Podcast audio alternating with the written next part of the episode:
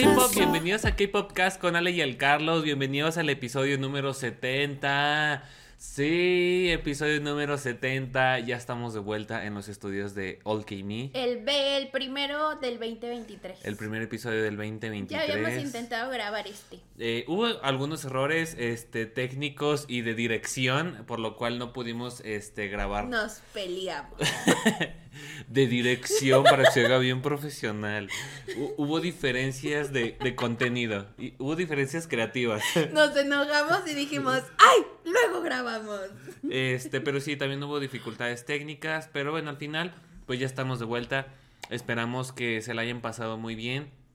Precisamente el día de hoy me, me topé un tuit de nuestro querido amigo Yesini que decía que no se enojen las personas que siguen diciendo feliz año a mediados de enero. que esas personas están frustradas, entonces... Que... A mí me han deseado feliz ano. y yo lo agradezco también. También, ¿verdad? Uh, porque un colon sano es un, es un cuerpo feliz. Hay una, un estudio que nos contó Lamón que la flora intestinal es la que regula todas las enfermedades del cuerpo. ¿A poco? Datos, datos, datos, señoría. Y también como propósito de este año, bueno, vamos a ir diciendo rápido algunos propósitos que nos propusimos para este año. Obviamente el más importante es ir a muchos conciertos de K-pop. La mayor cantidad de conciertos que se puedan y, y, que superemos la cantidad de conciertos que fuimos en 2022. Que podamos conseguir más merch, que podamos participar en más eventos y que inclusive pues ahí podamos asistir a un evento grande, importante, claro que sí. Pero. Entonces, pero dentro de todos esos propósitos también, pues también es generar más contenido para esta plataforma. Claro que sí, estar más constante. Ay, siempre decimos lo mismo, miren, ya no vamos a decir nada, ahí lo van a ver. Eh, pues obviamente esperemos que, presentémonos. esperemos que se pueda lograr, claro que sí. Y bueno, ahora sí, como cada semana, Vamos a presentarnos. Vas tú. Hola, mi nombre es Ale Musiño. Me encuentran en todas las plataformas como Ale Musino. Estoy en Instagram, TikTok y Twitter. De igual forma, me pueden seguir en todas las redes como el Carlosaurio, me pueden seguir en Instagram, TikTok y Twitter. Ahí estamos todos los días, siempre subiendo algún tweet de ranteo, algún videito de chisme, que se me hizo bien popular un video. Un video se le popularizó. del chisme del John Jun y de la Junjin de la Serafim que estuvo muy bueno. Pero bueno, también les recordamos que nos pueden seguir en todas las redes oficiales del el canal. Nos pueden seguir en Instagram, Facebook, Twitter, Twitch como AllKMe, AllKMe Official. Búsquenos en todas las redes sociales para que estén al pendientes de las noticias y contenido que estamos publicando. Y pueden escuchar este hermoso podcast en YouTube, Spotify, Amazon Music, Apple Podcast, Google Podcast Podcast, Deezer, iBox y en Apple Podcast y en Spotify nos pueden dejar su bonito comentario y su calificación. Así es. Y en YouTube también. Ya me acordé cuál era el, último propósito que estábamos antes de que hubiera sido abruptamente interrumpido. es que en un comentario nos pusieron que ya no estemos peleados antes de grabar. Entonces ahora todos nuestros videos estaremos así. Ese será otro propósito de No sé, chicos. A mí, me, gusta pelear. y bueno, ahora sí vamos con el intro, como cada semana. Fans del K-pop, bienvenidos a este su espacio cultural. En este podcast hablaremos sobre temas relacionados con la cultura asiática. Abordaremos la historia sobre sucesos relevantes de aquel continente, pero más importante aún, hablaremos sobre el K-pop. K-pop. Con cada año nuevo, inician nuevos proyectos, nuevas metas, cambios y muchos propósitos y más. Y así como llegan nuevos objetivos, también llegan personas interesadas en este hermoso género musical. Así que en el episodio de esta semana les traeremos nuestra guía básica para entender el K-pop. A ver, eh, este, este podcast ya se había grabado se había grabado a... Fue creo que de los primeros que hiciste, ¿no? Si no es el primer podcast. El primer episodio. Pero la verdad es que sí estaba muy aburrido porque yo no estaba en él. ¿Qué? ¿Qué? No, les voy a contar por qué queremos hacer este podcast nuevamente. Eh, pues nosotros en Monterrey estábamos rodeados de personas que también les gustaba el K-pop, entonces era como muy fácil eh, platicar de ciertos temas con ellos. Pero ahora que llegamos a la Ciudad de México nos empezamos a rodear de personas que prácticamente no conocen absolutamente nada del mundo del K-Pop. Y se nos hizo algo interesante poder hacer. Entonces empezamos a convivir con personas que no tienen mucha idea acerca de este hermoso mundo y se nos hizo algo interesante poder hacer esta pequeña guía para que ustedes, si están viviendo lo mismo que nosotros, puedan, puedan enviárselas y sea como mucho más fácil que entiendan el por qué esto es más que un género musical y pues nada, ojalá les sirva que sea como este primer paso para meter a alguien en este hermoso mundo del K-pop. y... también para esas personas que están dando sus baby steps en este género musical, que sea una herramienta más fácil.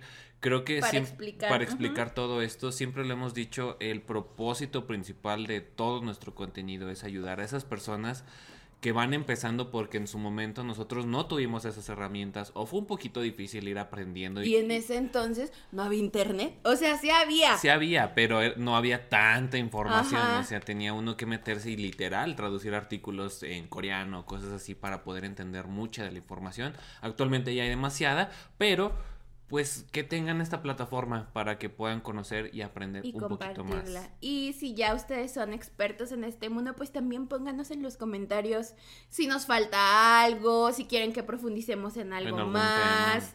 Nosotros encantados. Y también eh, aquí un warning, no somos expertos en la materia, pero tenemos vasto conocimiento, hemos aprendido, hemos investigado y por eso es que tenemos cierto conocimiento del cual podemos compartir. Así que obviamente también muchas de la información y, las opiniones que nosotros compartamos son sacadas de manera personal y son pensamientos personales. 11 años en el mundo del K-pop. Ya es como si em, hubiéramos estudiado una carrera, una maestría y un doctorado. O si estudiábamos medicina, pues nomás la carrera. porque la carrera y la especialidad. no, eso se tarda mucho. Pero bueno, pues vamos a empezar primero, ahora sí como dicen por ahí, primero desde el principio. Vamos a platicarles cómo nace toda esta industria del K-Pop, porque realmente hay todo un contexto histórico y social que permitió que este género musical sea lo que es hoy en día. Entonces vamos a ir platicándoles primero un poco de contexto histórico. No sé si quieras empezar. Primero platicando ese contexto histórico. Ay, qué nervio. Ahí viene. pues todo se remonta a, o podemos platicar un poco desde el inicio de la música tradicional coreana eh, allá en el año entre 1910 y 1945, Corea eh, era una sola Corea, ahora la conocemos como Corea del Norte y Corea del Sur, pero en ese momento era solo un territorio y era parte de la ocupación japonesa. en la Segunda Guerra Mundial eh, se intensificó muchísimo las tropas japonesas dentro del país, prácticamente pues mucha de la cultura que existía y de las canciones tradicionales que existían, etcétera, pues eran mal vistas y pues se incentivaba a que el idioma que se hablara pues obviamente era japonés y las culturas que se la cultura que se veía en el país pues también fuera como japonés no en ese momento eh, pues empezaron como a ver algunos pues algunas mezclas entre canciones tradicionales y algunas mezclas entre el pop coreano ya como de esa época y pues empezó el trot. Que el trot es una música que actualmente escuchamos, inclusive algunos idols han hecho canciones de ese, de ese estilo, ¿no? Que tiene como un estilo muy particular de, de tono y de alargar ciertas palabras, ¿no? Sí, realmente el trot es como utilizaban cierto estilo, influencia musical japonesa, pero al estilo coreano. Realmente algo que diferenciaba al trot era que eh, pues muchas de las canciones eran hasta cierto punto pues actuadas o, interpretadas con un corazón o con una esencia bastante fuerte. Y luego llegamos a la Segunda Guerra Mundial, donde eh, parte del país de Corea fue eh, pues intervenido por tropas estadounidenses, porque recordemos que era como los dos bandos, estaba como toda la parte socialista con toda la parte de Alemania, Japón, China, Rusia y del otro lado estaban pues los países como Reino Unido, Estados Unidos, etcétera, como los liberales. Los liberales. Entonces, entre 1940 y 1960 empieza a existir mucha influencia de música americana dentro del país, ¿no? Inclusive se dice que personalidades como Marilyn Monroe visitó Corea como para incentivar a las tropas estadounidenses y que ellos pudieran seguir eh, pues su... Pues luchando. Su, su lucha, ¿no? Y ahí fue cuando empezaron como a existir estos primeros grupos de pop, de jazz, de rock and roll, muy influenciados por todas estas tropas y la música que ellos escuchaban en ese momento, ¿no?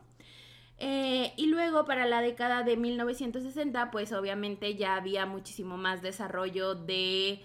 Eh, pues la parte de la tecnología, entonces también se empezaron a escuchar muchísimas más grabaciones, inclusive los discos de vinilo, etcétera. Y hay que tomar como referencia que ya para este entonces, pues ya había finalizado la Segunda Guerra Mundial, ya se habían dividido las dos Coreas, porque como comentaba Ale, la influencia socialista de Rusia pues fue permeando gran parte de lo que fue la península norte de Corea y obviamente la parte democrática liberal de Estados Unidos fue permeando todo lo que fue la parte sur. Entonces utilizaron ahí una división que fue un, este, una división natural para hacer una división completa de los dos países. Y por eso es que actualmente tenemos esas dos Coreas que tienen diferentes estilos de gobierno. Y bueno, y ya empezando la época de los 70, pues empieza a tener un poquito de más influencia, la música eh, empiezan a sonar aparte de estilos como el rock, la música como de artistas que ahorita pudiéramos conocer como rock independiente y cuestiones por el estilo. Pero eh, cabe mencionar que a pesar de que las dos Coreas fueron divididas y hasta cierto punto ya tenían sus propios gobiernos, pues Corea del Sur seguía con gobiernos autoritarios que pues lo que buscaban era como implementar su estilo de gobierno que ellos querían. Y por eso hubo mucha represión en el estilo musical y artístico que se desarrollaba en Corea. Es bien sabido que, por ejemplo, habían demasiadas manifestaciones de estudiantes o de gente en contra del gobierno y pues mucha de la música que se desarrolló eh, pues fue censurada o prohibida porque pues incitaba a que la gente se movilizara. Bueno, era el pensamiento de que este tipo de música incitara como a la violencia. Entonces, mucha de la música o mucho del arte fue como muy censurado y solamente se mostraba lo que el gobierno o los, o por los dictadores querían que se mostrara. No muy diferente a lo que pasa en Latinoamérica, ¿verdad? Pero... Ajá, como que en esa época, 70, 60, creo que hubo un movimiento social a nivel global de, de muchísimos aspectos, pero el punto justo era la libertad, ¿no? Lo que ellos buscaban. Inclusive un poquito hablando sobre lo que el gobierno permite y no permitía, el gobierno ayudó a crear junto con una cadena televisiva que en este caso es NBC, que hasta la fecha la seguimos viendo, un eh, concurso universitario para eh, cantantes y, y bandas y cosas así, pero pues obviamente todo era como controlado por lo que ellos estaban esperando de la cultura y el arte en ese momento del país, ¿no? Como para no generar ahí movimientos, que a ellos no les gustaba. Entonces, de ahí creo que podemos concluir el por qué los programas musicales para la cultura coreana son tan importantes y tan relevantes inclusive ahora. Eh, si vemos lo que pasa con Inkigayo, lo que pasa con pues, Music Bank, etcétera, pues al final sus orígenes vienen de estos programas musicales de la década de los 70s y de los 80s, obviamente ahora ya con una revolución mucho más interesante, pero en ese momento pues fueron sus orígenes, entonces es parte de la cultura de, de Corea del Sur desde que ellos empezaron a ser un país independiente, casi casi. Así es. Y luego pasamos a la década de los 80s en donde ya empezó a florecer un poquito más, porque aquí pasaron varios acontecimientos bastante importantes.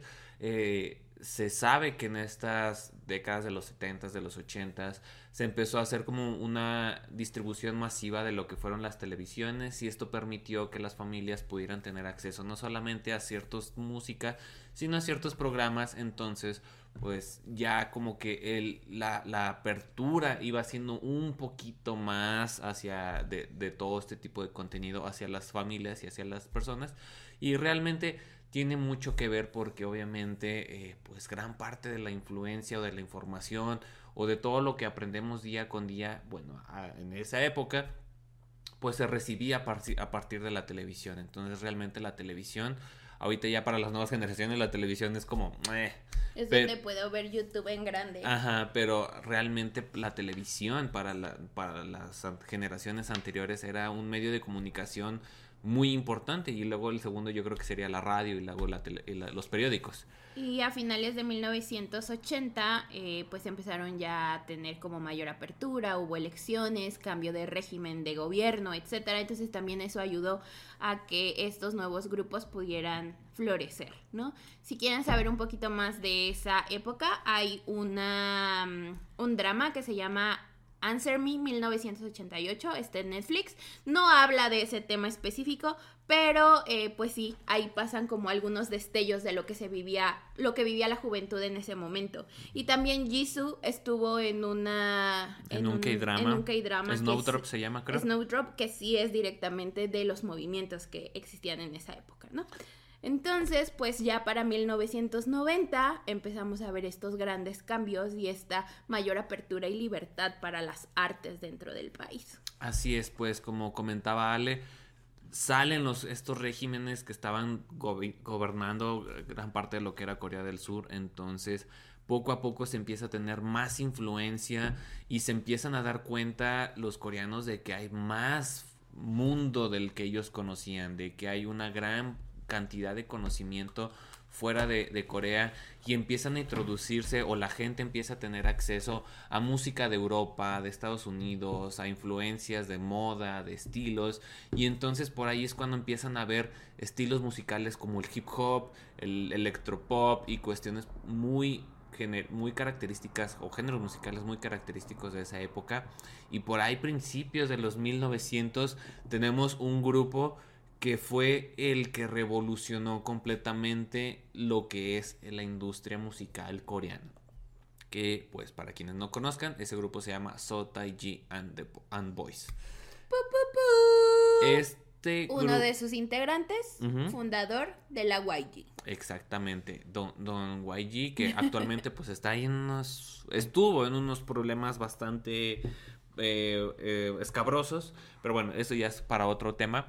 Pero al final sí, o sea, creo que realmente podemos decir que gran parte del nacimiento de lo que es la industria del K-pop, ese fue el nacimiento. De ahí salió como que la semillita para que de ahí revolucionara mucho de la industria que nosotros conocemos actualmente.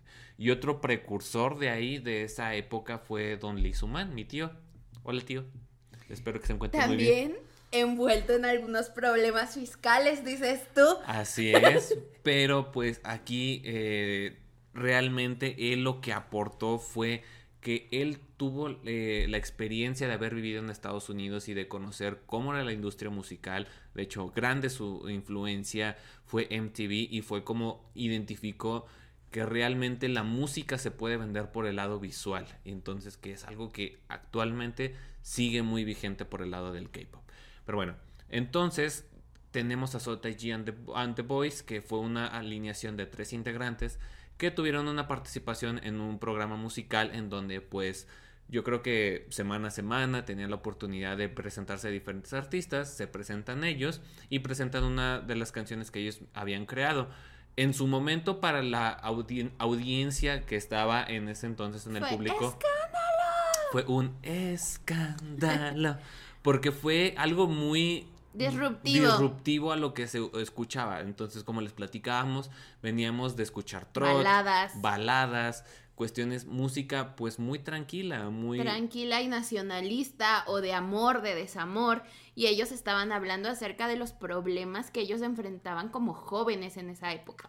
Entonces, muchas de las personas o conductores que estaban dirigiendo este programa musical, pues llegaron a creer como que estos ni siquiera van a sonar, nomás vinieron aquí a hacer el ridículo. Y pues se dieron cuenta que al poco tiempo realmente generaron un impacto en la sociedad. La gente o los jóvenes de aquel entonces empezaron a despertar ese interés por escuchar nuevos estilos musicales, nuevos eh, estilos de vestimenta cuestiones por el estilo, a lo cual pues empezaron a crearse nuevas eh, artistas que empezaron a utilizar estos elementos para dentro del estilo musical. Y luego, pues, por ahí decir, podríamos decir que esa es como la etapa cero, cero del, del K-pop. Entonces, y luego ya de ahí brincamos para mediados de los noventas en donde Lee Suman ahora sí crea SM Entertainment, que en donde SM Entertainment pues es una de las agencias más importantes de la Big Four de, que actualmente existen y que pues es la precursora que existe el sistema de reclutamiento y de talento que tenemos hoy en día. Justo, él tenía como la visión americana de la industria musical, pero agregó la visión de entrenamiento que Corea tiene a nivel educativo, o sea, porque al final es la educación es un pilar muy importante para ellos como sociedad, entonces agarró esto y lo convirtió en un sistema que permite generar trainees que a su vez van a debutar en algún momento y que son tan bien entrenados que le aseguran tener éxito. Entonces, pues fue ahí como una mezcolanza entre lo gringo, lo coreano y al final sale pues la industria del K-pop y como estas bases con las que ahora siguen debutando los grupos. Así es. Y aquí hago un paréntesis porque aquí es una opinión personal.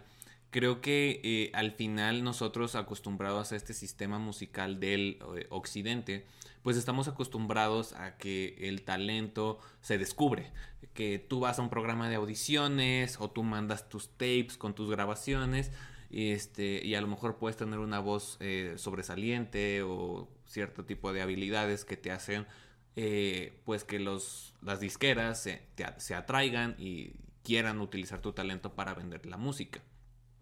Pero algo que nos ha enseñado definitivamente e, este sistema del K-Pop es que también el talento se puede desarrollar. Eh, tan así que conocemos hoy en día artistas que no solamente son buenos en el canto, sino son excelentes bailarines, raperos, actúan, modelan, realmente cubren una gran cantidad de habilidades que superan ya hoy en día al nivel de habilidades que un artista occidental puede llegar a tener.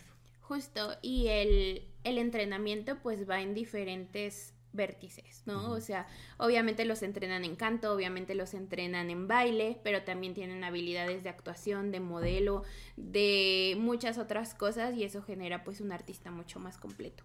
Así es, hasta ahí cierro mi paréntesis. Y bueno, a partir de este entonces vamos a empezar a hablar sobre el tema de las generaciones del K-Pop, porque eso también es un tema bastante importante porque a partir de este entonces vamos a ir diferenciando cuáles son los grupos característicos que definen cada una de las generaciones del K-pop.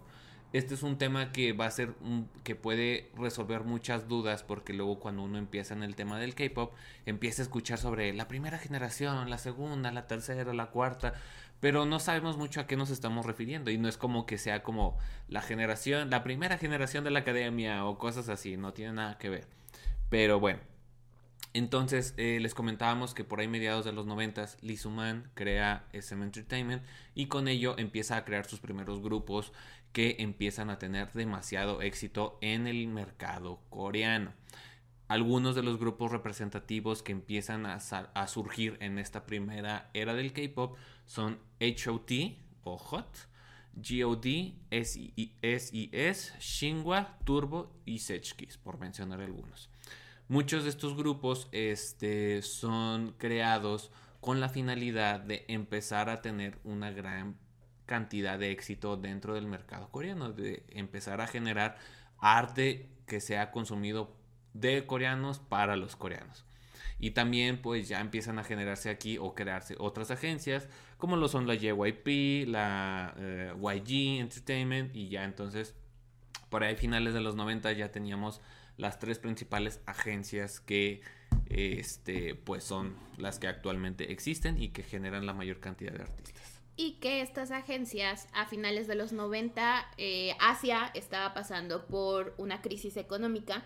Entonces lo que hace el gobierno es para incentivar la economía de su país, genera un fondo que se le entrega a estas agencias de entretenimiento y empiezan a desarrollar muchísimos conceptos y demás.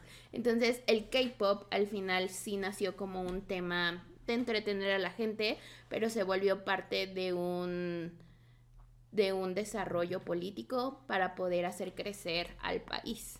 Así es. Entonces, si nosotros entendemos ese punto, al final nos explica por qué de repente salen cinco ediciones del mismo álbum o porque de repente sale la colección de photocards, porque al final todo lo que se fabrica a través del K-pop es para incentivar la economía, ¿no?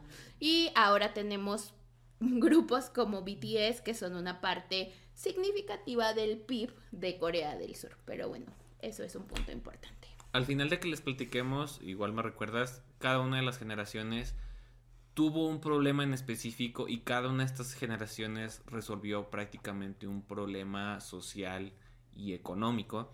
Eh, pero bueno, eh, quiero que quede bien ejemplificado porque ya que expliquemos las cuatro generaciones, les, va a hacer un poco de más sentido. Entonces, tenemos la segunda generación del K-pop que empieza por ahí de principios de los 2000 hasta por ahí finales de los o principios del 2010 más o menos. Entonces, en la segunda generación del K-pop, aquí, como ya también comentaba, Corea del Sur estaba pasando por una crisis económica. Entonces, Corea del Sur, a pesar de que estaba teniendo mucho éxito la música que se estaba produciendo dentro del país, pues estaban teniendo la población en general problemas para poder comprar estos productos. Entonces, al final, lo que decidieron, o una de las estrategias principales de Lee Suman, por eso es que para mí es un estratega muy importante fue empezar a expandir o a exportar la música. Exportar la música como si fuera un producto y lo más cerco, lo más eh, pues lógico fue exportar la música hacia los países más cercanos, que en este caso fue China, que China fue uno de los primeros países en donde empezaron a tener éxito algunos grupos y posteriormente Corea. Entonces... Japón. Japón, perdón, exactamente. Y algunos de los grupos que son importantes en esta generación son Epic High, SAS501, Big Bang, Super Junior, Girl Generation, Wonder Girls, 21, Shiny. Y que si nos enfocamos un poquito hacia estos grupos o conocemos un poquito la historia sobre estos grupos, nos podemos dar cuenta que efectivamente mucha de la promoción que iniciaron esos grupos fueron en estos países. Eh, ya después vamos a ir aprendiendo que, o si tienen la oportunidad de escuchar nuestro episodio de Super Junior, nos vamos a dar cuenta que Super Junior fue de los primeros grupos que empezó a expandir la música coreana hacia Europa. Y luego ya tenemos otros grupos que empezaron a dar de conocer eh, la música coreana hacia América. Entonces... ¿Dónde es Boa? Boa hacia Japón. ¿Pero Boa de qué generación? Ah, de la segunda, perdón. Boa es de la segunda generación. Y Boa es la primera artista coreana en estar dentro del Billboard. Entonces, obviamente no llegó al top 10 ni nada de eso, pero al final estuvo dentro de la lista de Billboard. Entonces, la segunda generación la podemos resumir como la expansión del K-pop a nivel global. A nivel global, así es. Luego, por ahí, principios de los 2010, como del 2012, hacia prácticamente hasta el 2018, tenemos lo que es la tercera generación del K-pop, que la tercera generación del K-pop tenemos también grandes eh, grupos que los eh, caracterizan, como son EXO, GOT7, BTS, Mamamoo, Red Velvet, Twice, Blackpink, que aquí gran parte de, lo que caracterizó esta generación, y igual a lo mejor me puedes complementar, fue la digitalización. Realmente estos grupos lo que utilizaron fueron las herramientas digitales para poder expandir el K-Pop como un producto.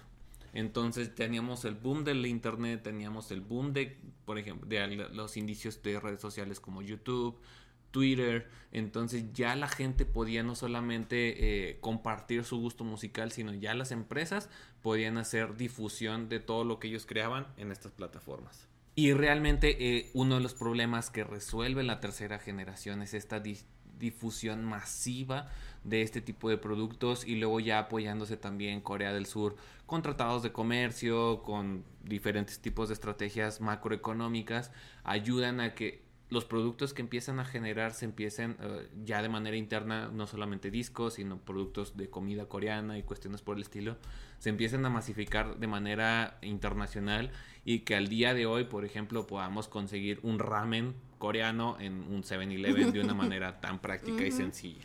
Justo, y creo que siempre lo hemos platicado el Carlos y yo, la tercera generación o los grupos de la tercera generación estuvieron en el momento correcto, en el timing correcto, porque todo esto digital ayudó a que fuera mucho más sencillo, ¿no? Yo me acuerdo, nosotros entramos al mundo del K-Pop en la segunda generación.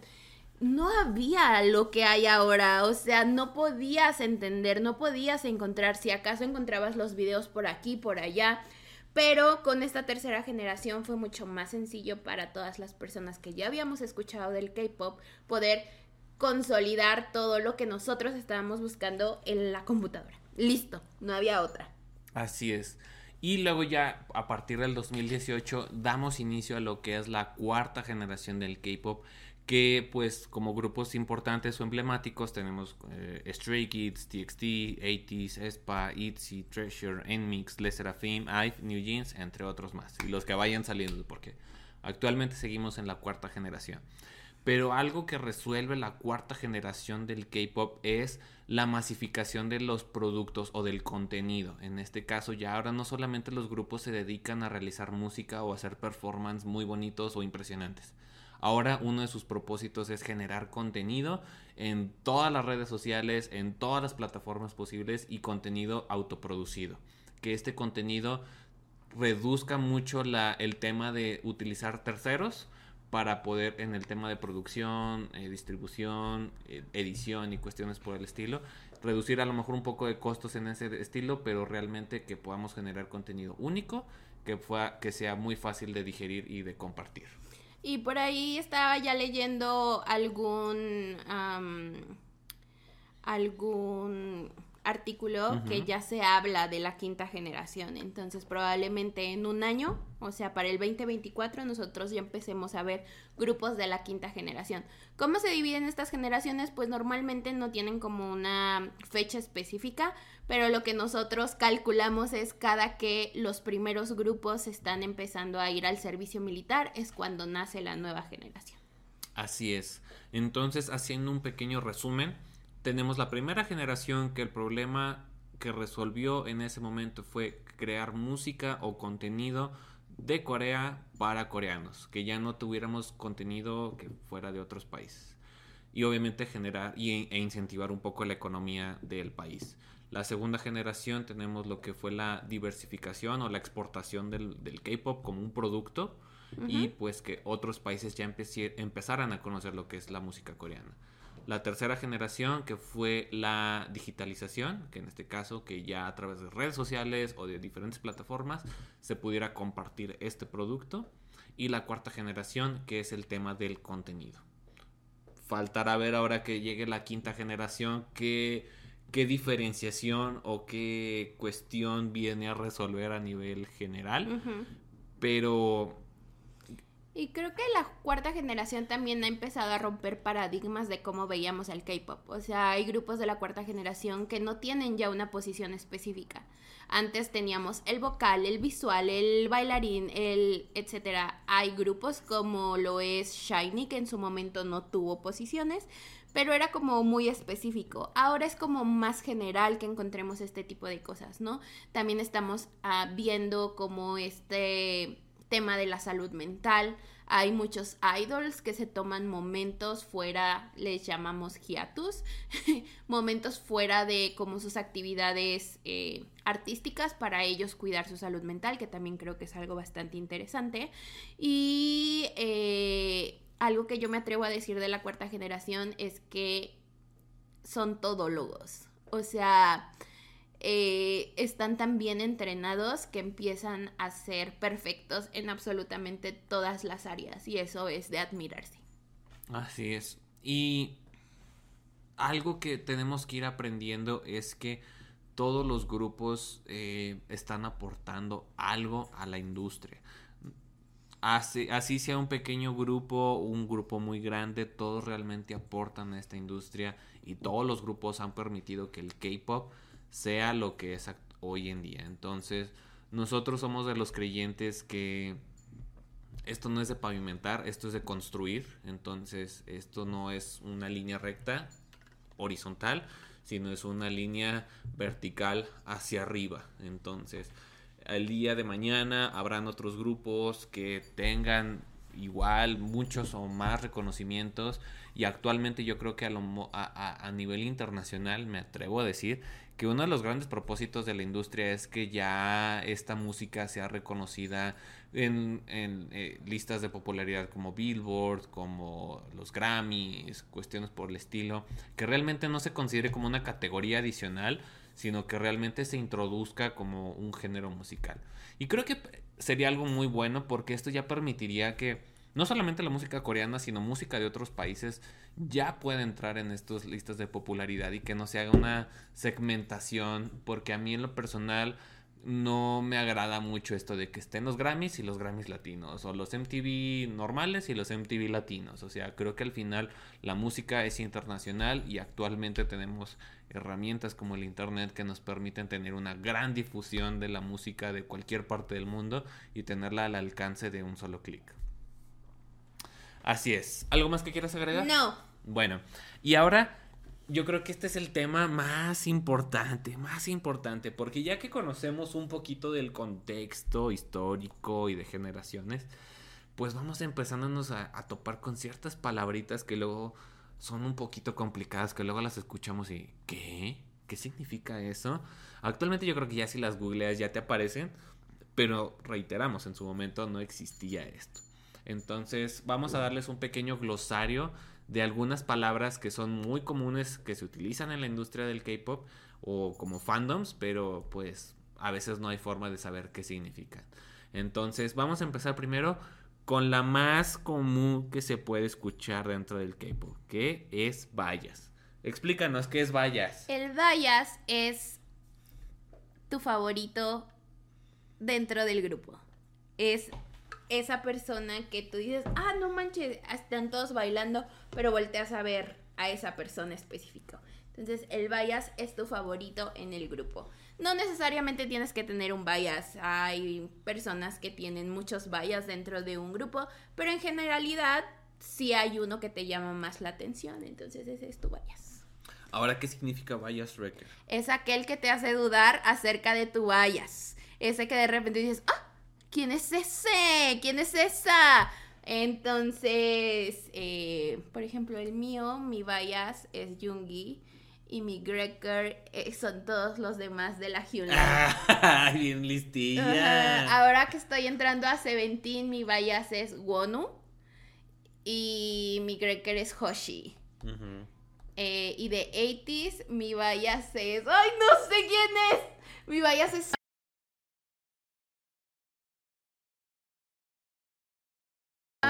el Yosan, no sé. O sea, pero ya entendieron, más o menos así. Así es, entonces es aquel que dices, no lo cambiaría mi vallas, pero... Me, sí. Pero me está haciendo ojitos, o sea... O sí. Platícale sobre la teoría del vallas y el vallas Ah, sí, hay una teoría que dice que el vallas es la persona que se parece a ti en cuanto a personalidad y el greker es aquel con el que tú podrías tener una buena relación o tu pareja ideal.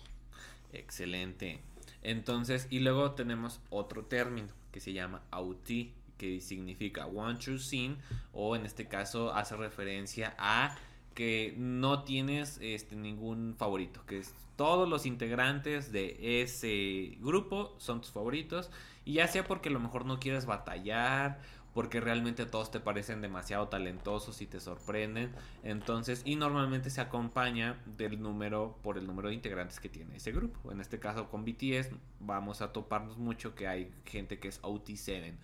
con este Stray Kids OT8. OT8, que en este caso eh, no pueden escoger ni, un bias ni un bias record. Todos son sus favoritos, entonces apoyan por igual a todos los integrantes eh, del grupo. Entonces, ese es OT. Luego tenemos Ultimate Bias, que esta es muy sencilla de explicar, realmente que es como tu bias top de todos los bias que llegues a tener.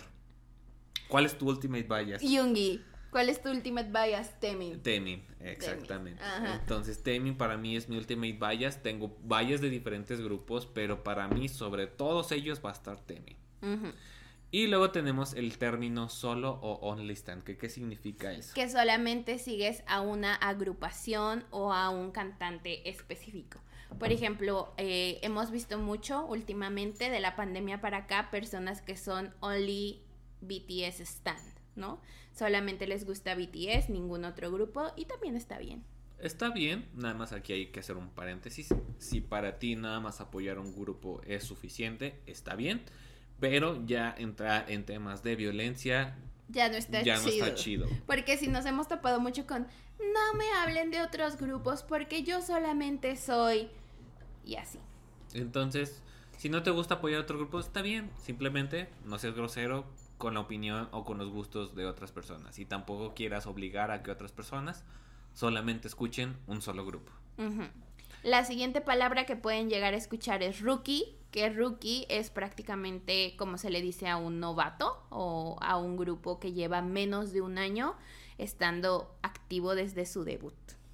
Luego tenemos el término magné dentro de un grupo, que magné es una palabra coreana que significa el más joven en coreano. Entonces, magné es el integrante eh, más joven del grupo. Que creo que algo que no va a cambiar dentro de la industria, ahorita lo comentaba Ale, es que sí teníamos de que el visual, el cantante principal, el rapero principal, pero yo creo que lo, los únicos puestos que sí se van a seguir manteniendo dentro de las alineaciones van a ser tanto el líder, que en este caso el líder es pues la persona que representa al grupo en entrevistas o que se encarga dentro de la organización también de la agencia.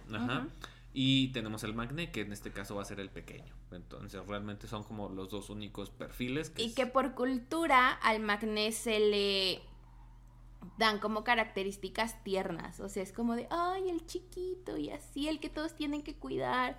Pero también siento que últimamente hemos estado rompiendo ese molde. Tenemos, por ejemplo, a John, Ho de 80s, que es cero magné. O sea, él es lo contrario a un magné. Ajá. Entonces es como, sí, ya se están rompiendo como esos moldes, ¿no?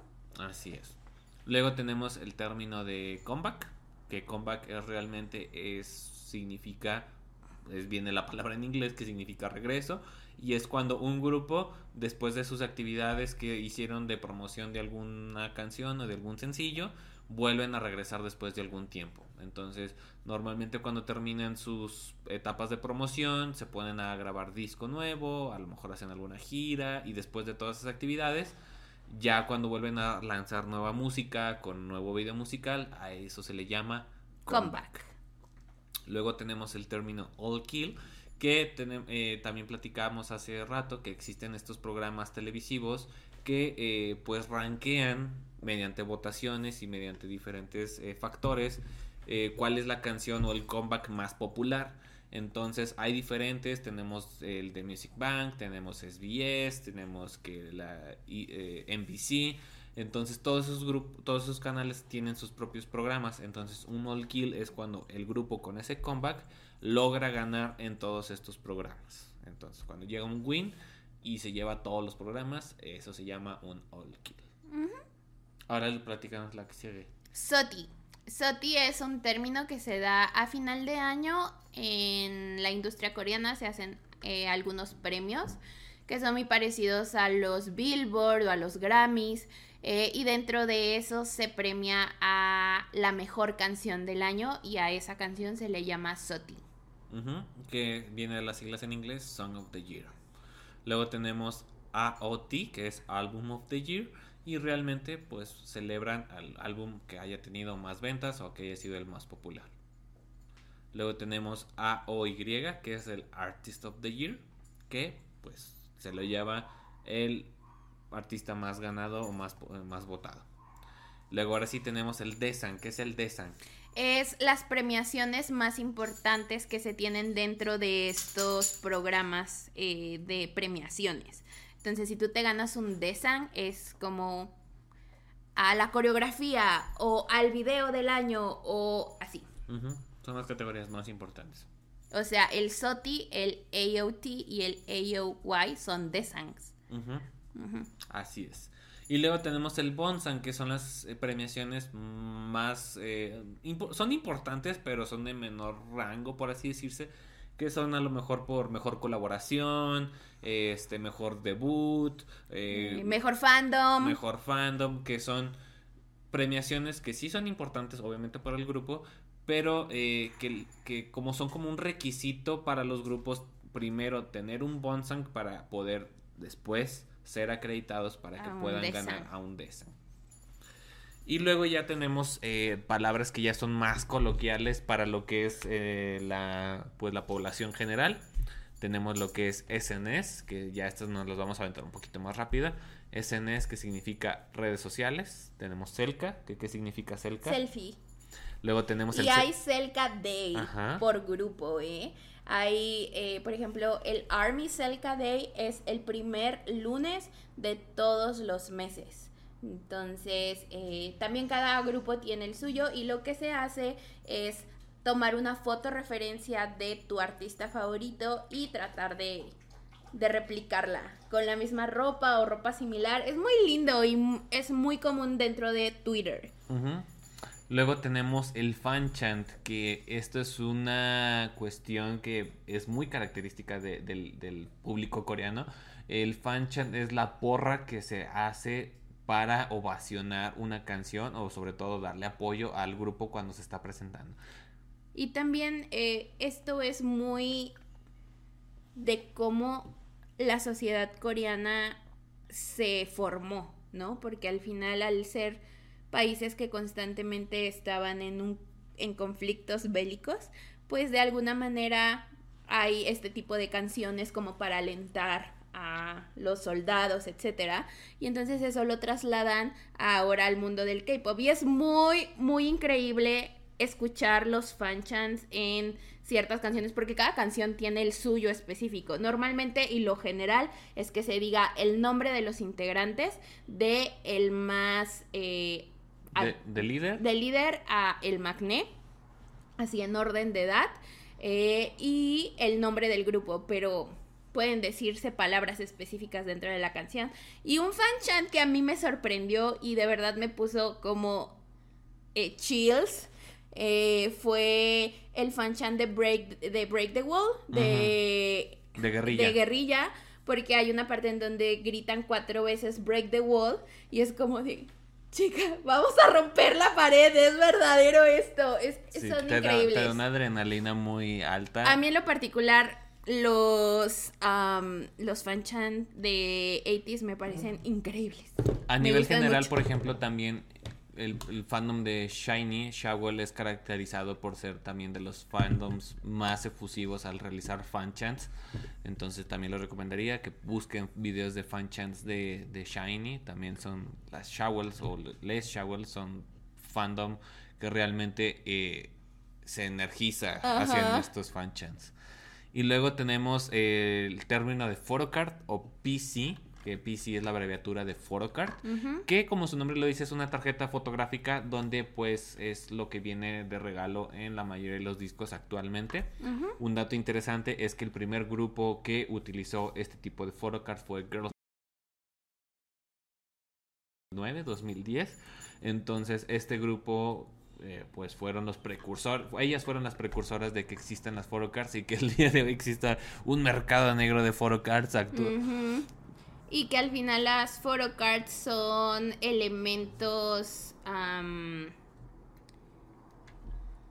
coleccionables que incentivan a que tú compres más, ¿no? Porque, por ejemplo, Sony tenía nueve integrantes si tú querías tenerlo todo mínimo, tenías que comprar nueve de esos álbums para tener todas las photocards. Actualmente tenemos dos o tres versiones del álbum y cada una de estas versiones tiene su propia sesión de photocards. Y las photocards normalmente son fotografías tomadas por ellos mismos, por el artista, que son como celcas eh, con alguna ropa que trae la sesión de fotos. Entonces, son muy lindas. Miren, les voy a enseñar. Me acabo de comprar esta. Eh, ya, fomentando el consumismo de las photocard. SG Jim Puchero. Ah, y otra cosa, ay, es que me encantaría hacer un podcast solamente de photocards, estar increíble. Otra de las cosas que me gusta mucho de las photocards es que se les pone nombre. Por ejemplo, este es Jim Puchero. Pero Ah. a mí me falta, por ejemplo, el Yungi con Alep. Ok. Así, entonces es, es un mundo muy bonito que ojalá un día podamos tener la oportunidad de hablar a fondo Estaría de bastante esto. interesante. Y luego por último tenemos Lightstick, que este es un elemento que también es muy común, tiene una historia bastante interesante. Brevemente les platico, la historia de las Lightsticks nace en que los fans de los grupos an- antes en Corea llevaban globos con un color representativo al color del grupo. En este caso, por ejemplo, eh, con Super Junior la gente llevaba globos de color azul y cuestiones por el estilo. Entonces, en alguna ocasión, Super Junior le dijo a sus fans, oigan, para poderles ver la cara, lleven varitas o luces de color azul para que podamos brillar en el concierto. Entonces, el público hizo caso y todos llevaron varitas de luz color azul, pues como co- azul Turque- mari- no, no, marino. turquesa no, es marino, porque Sí, el turquesa es marino. shiny. Y luego, pues Big Bang tomó esa idea y desarrolló, se dice que G-Dragon desarrolló la idea y la imagen de la primera Lightstick, que fue la de Big Bang, y por eso crearon la, la Lightstick de Big Bang. Y de ahí en adelante, pues se empezó a crear este mercado de las Lightstick, varitas de luz con diseños representativos del grupo que eh, pues ya sea vayan acorde al nombre del grupo o vayan acorde al nombre del fandom y que pues ya actualmente tienen demasiados elementos y tecnología que se pueden conectar a tu celular, que prenden al ritmo de la canción en los conciertos, que hacen Que su- también traen sus photocards, Ujú. como no. Entonces, ojo, muchas personas que critican a estos grupos de muchos años que siguen siendo vigentes, como en este caso Super Junior, pues al final a ellos les debemos el que haya una luz en un concierto que te permita tener otra experiencia. Y a Big Bang les debemos el que exista una lámpara diseñada específicamente para ti como fan para que vayas a esos conciertos. Eh, entonces es, es muy, muy interesante y también creo que es un poco eh, abrirnos los ojos acerca de estos comentarios maliciosos que tenemos para estos grupos, que algunas personas tienen para estos grupos, que pues son más, más grandes, ¿no? Así es. De edad. Y bueno, hasta aquí terminamos toda esta guía básica para que Si puedan- ustedes tienen más palabras que crean que se deben de platicar y que se deben de decir, pónganla en los comentarios del canal de YouTube y podemos hacer una segunda parte. Sí, estaría padre, por ejemplo, que podamos platicar sobre algunos temas que sean bastante eh, conocidos, populares o que sean de interés general, que tengan alguna duda para que podamos este, desarrollar una versión 2.0 Ujú. o este, etcétera. Porque nos faltaron tema de votaciones. Ajá. Nos faltaron tema de No, es- coleccionista. Es que aquí hay para rascarle. Nos falta tema de eh, los fandoms también. Siento que es. No hemos hablado del fandom no hemos como hablado de los fandoms y creo que también in- interesante poder invitar a una o dos personas de diferentes, fandoms. Me gusta la debate. idea. Ajá. Eh, igual en el tema de las photocards, invitar a gente que sea coleccionista de photocards y que a lo mejor hasta nos puedan mostrar ahí sus, sus colecciones. Y creo que es una forma muy bonita de poder enriquecer y sobre todo brindar información que ayude a las personas que están interesadas en conocer este género musical, que es bastante bonito. A ver, ¿alguna recomendación para las personas que quieren iniciar en este mundo? Ah, yo siempre les voy a recomendar Shiny. Escuchen Shiny, Shiny for Life, escuchen Shiny View. Esa es mi canción favorita que les podría recomendar. Era como una recomendación general. Ah. General. Para mí, voy a dar la mía después todas la Ok, tuya. Mi recomendación es, es muy abrumante. Cuando tú llegas a este mundo del K-pop es demasiado abrumante a diferencia de lo que vemos con artistas occidentales. Entonces mi recomendación es no te estreses, esto es para disfrutarse, no para sufrirse, todo a su tiempo. Hay muchísimos contenidos en internet, también hay muchísimos discos, también hay muchísimos DVDs, hay muchísimas cosas, pero todo a su tiempo, poco a poco. Y este proceso de ir conociendo un mundo nuevo, de ir conociendo un grupo, de identificar quién es tu favorito, etcétera, pues al final es un proceso muy lindo que muchas veces la gente deja de disfrutar por querer saber absolutamente todo y querer tener absolutamente todo. Y la segunda recomendación es, el K-Pop nació para ser consumido. Entonces hay que ser críticos con lo que se puede comprar, con lo que se quiere comprar, con lo que sí, con lo que no, porque al final hay muchísimas cosas que van a aparecer en tu camino, pero lo importante es eso, no desfalcarte, poner tus prioridades correctamente y si obviamente te sobra dinero y lo puedes hacer, pues date tus gustitos, pero al final nunca dejar de pensar que vamos a tener muchos, muchas cosas que nos van a querer vender. Y pues no es necesario tener todo para ser un fan verdadero. Entonces cada quien vive su lado fan como quiere. Y es, no te abrumes, todo bien. Bueno, ahora sí, ya que esa recomendación, yo lo que me gustaría recomendar es que una buena forma de hacer amistades y de empezar a conocer es uniéndote a grupos de fandoms y cuestiones por el estilo, pero ojo, hay que ser también crítico en ese sentido porque también en el camino puede que te topes con gente que puede ser un tanto tóxica, decirte que tienes que votar todos los días y a todas horas y que tienes que hacer stream 24/7 de cierta canción. Y no, la música como todo es para disfrutarse y para que tú la utilices como método de inspiración, de relajación, lo que tú para lo que sea que a ti te sirva, entonces no lo veas como un método de estresarte porque hemos conocido por, por experiencia y por comentarios mucha gente que ha llegado a odiar canciones por tanto hacer stream o ha odiado a gente porque yo no sabía que, que, existía ese tipo de gente tan tóxica o, o peor aún que inclusive se alejan del K-pop porque piensan que todo lo relacionado con el K-pop es, toxicidad. Entonces no, simplemente sepan identificar con qué tipo de gente se están juntando. Si esa gente con la que están juntándose o con la que están platicando no les vibra, pues mejor decir, sabes que hasta aquí y busco gente porque hay mucha gente que realmente creo que puedo decir y asegurar que el 80 o 90% de la gente que, que escucha el K-Pop es gente bien chida, que vas a poder encontrar inspiración, arte, influencias, amistades, cosas bastante chidas. Entonces creo que eso es algo que yo puedo recomendar. Muy bien. Y obviamente hicimos una hermosa playlist para que ustedes puedan compartirla a estas personas que van entrando al mundo del K-Pop. Eh,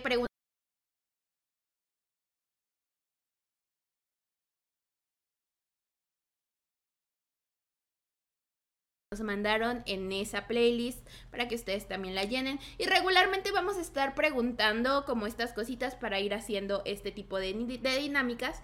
Entonces, pues nada, les dejamos también el link de esa playlist aquí abajo por si lo quieren ver.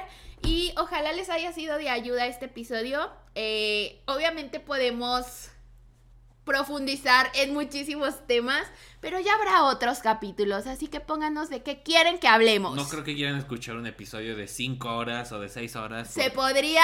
Tal vez. Pero de que lo aguantemos o de que ustedes lo aguanten, quién sabe. Y próximamente esperen algo interesante. Bueno, ya está. Pues este, ya para la publicación de este episodio ya va a estar publicada la playlist. Si no, se va a llamar K-Pop for Newbies. K-Pop, el número 4, Newbies, que significa K-Pop para principiantes. Entonces, pero como dijo Ale, va a estar en la liga de YouTube. También lo vamos a estar publicando en las redes sociales oficiales de All Me para que estén al pendiente de esa playlist. Y listo. Pues hasta aquí vamos a dejar el episodio. Muchísimas gracias por habernos escuchado en una semana más. Espero que este año sea productivo y lleno de K-pop para todas, todos. Estamos viendo en semana más de K-Popcast con Ale y el Carlos. Bye. Nos vemos. Bye.